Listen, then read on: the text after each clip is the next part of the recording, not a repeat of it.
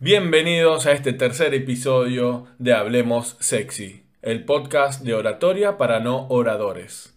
Hoy vamos a hablar de algo para mí de los puntos más importantes y que a mí más me marcó, que es poder diferenciar lo que es comunicación descriptiva con lo que es comunicación generativa. Antes quiero agradecer a todas las personas que siguen recomendando y compartiendo el podcast. Está cada vez creciendo más. Están opinando y comentando. Voy a tomar dos comentarios que me llegaron del podcast anterior de cómo generar empatía y empezar una conversación. El primero es de Matías Kuipert, que me preguntó si se puede revertir una mala primera impresión, está el mito ese de los 15 primeros segundos son fundamentales y si no caemos bien en esos 15 segundos ya es irreversible. Eso es mentira, ¿sí? Claramente que el ideal es caer bien de una y si caemos bien, si generamos esa empatía y esa conexión, se nos va a hacer mucho más fácil el resto de la conversación, pero si no es así, se puede revertir. Voy a contar un caso personal, algo que me pasó a mí. En su momento me contrató una universidad de las más importantes que hay en el país para un taller que hacen de oratoria. Agregaron el módulo de stand-up para oratoria. Para mí fue de los momentos más importantes a nivel profesional de, de mi vida. Estaba con mucho nervio, con mucha expectativa, lo preparé mucho. Y ahí hubo algo muy curioso que lo vamos a hablar más adelante, que es la expectativa. Claramente había una expectativa distinta a la que yo pensé. Y todo el mundo esperaba el módulo de stand-up pensando que iba a ser un show, que se iban a reír. Y yo fui pensando en armar un taller de oratoria para una, para una universidad. Serio, vestido en camisa, dando tips. Y ese choque de expectativa lo que pasó es que fue un embole, fue un aburrimiento. Fue una hora de yo dando contenido, contenido, contenido, la gente aburrida pensando que iba a ser la mejor función. Lo que hice ahí y es fundamental es empezar a tener percepción de público y saber que las cosas no estaban funcionando como uno quería.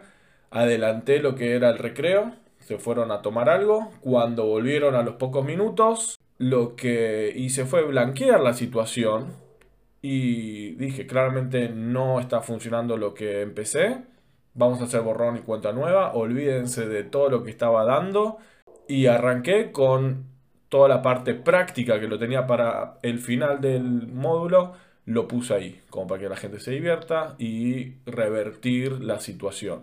Con lo cual se puede revertir, obviamente que el ideal es prepararse y entender y conocer lo que es la expectativa del grupo como para, para poder cumplir las expectativas y que sea todo una primera impresión positiva. El segundo comentario que quiero hablar me lo mandó Marta Rodríguez, una genia, alumna de hace muchos años del curso de stand-up, de oratoria, ahora está en clown, así que siempre es un placer saber de, vos, Marta. Me, cuando dije esto de hacer preguntas para abrir el diálogo, mandó la pregunta, ¿qué loco el clima? ¿Sí? Típica pregunta de ascensor, ¿qué loco el clima? Y cuando me referí al, en el episodio anterior sobre generar una pregunta, algo fundamental en la pregunta es incluir a la otra persona.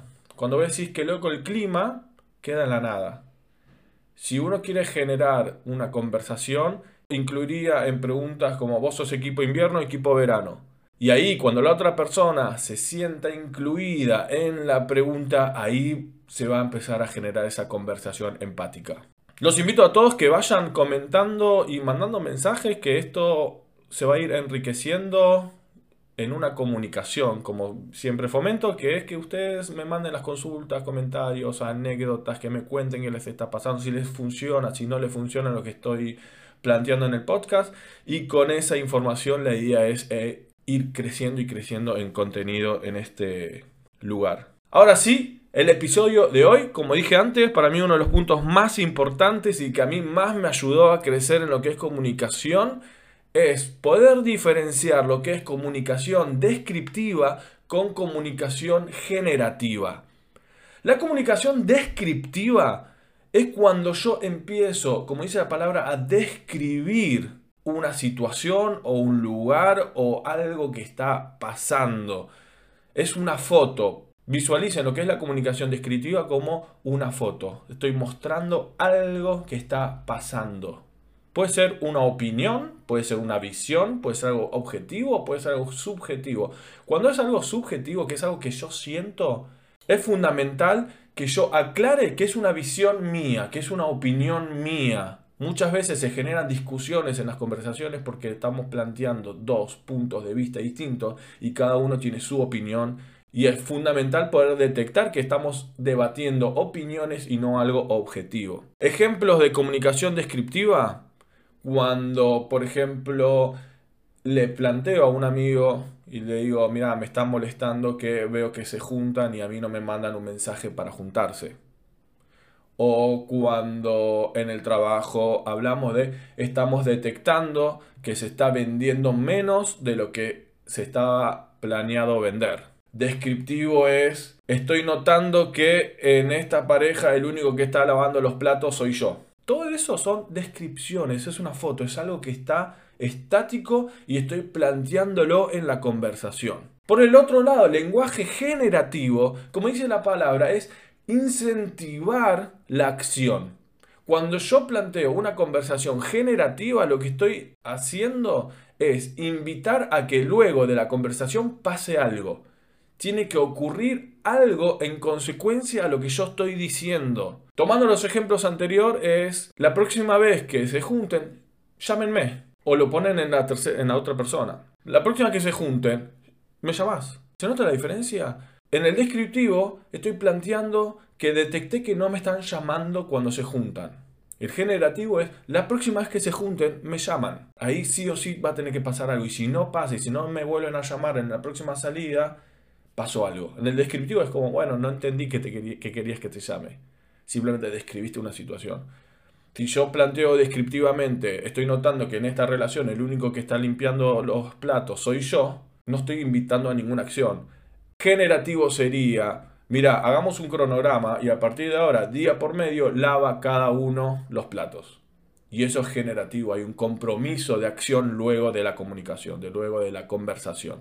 El ejemplo que a mí me encanta para poder diferenciar en lo que es el lenguaje descriptivo con el generativo es cuando nos encontramos con una persona que hace mucho tiempo que no nos vemos.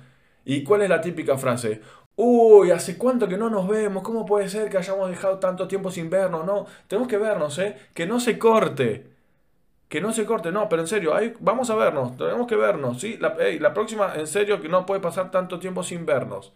¿Qué es eso? Eso es lenguaje descriptivo. Estoy describiendo que hace mucho que no nos vemos y que no podemos permitir que pase tanto tiempo sin vernos. Generativo, en cambio, es cuando yo me encuentro con una persona que hace mucho que no veo y le digo, uy, ¿cómo puede ser que no nos hayamos visto hace tanto tiempo? Tengo libre el martes, ¿puedes el martes? Y si la persona dice, uy, no, sabes que el martes estoy complicado, no pasa nada. El domingo, yo tengo libre el domingo.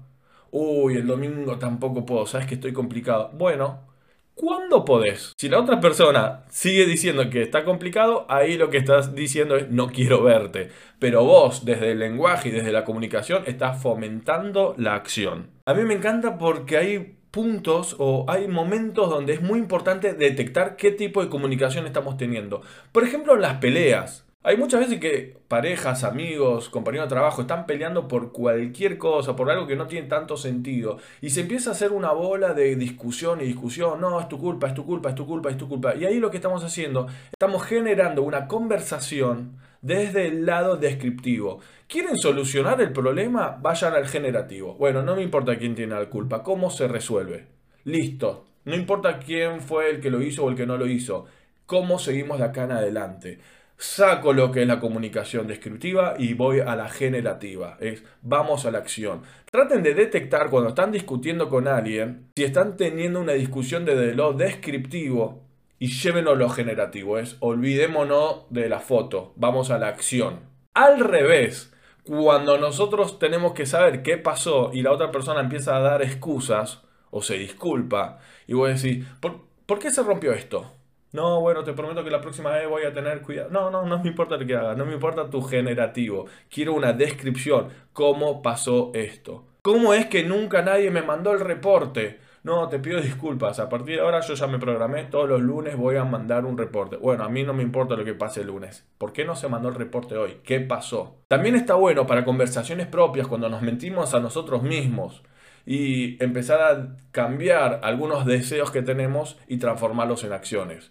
No es lo mismo decir, me encantaría irme de vacaciones, Uf, sueño con irme de vacaciones a Brasil, que es descriptivo. Estoy planteando una descripción de qué es una de las cosas que me gustaría, a pasarlo a generativo. A partir de ahora voy a ahorrar un 5% de mi sueldo para después de dentro de X cantidad de meses yo me pueda ir a Brasil.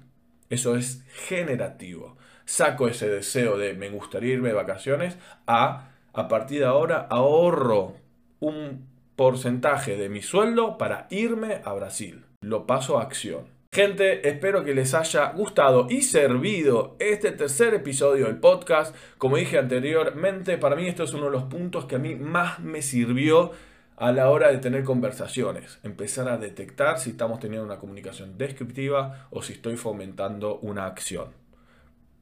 Hasta la próxima. Han sido un público maravilloso.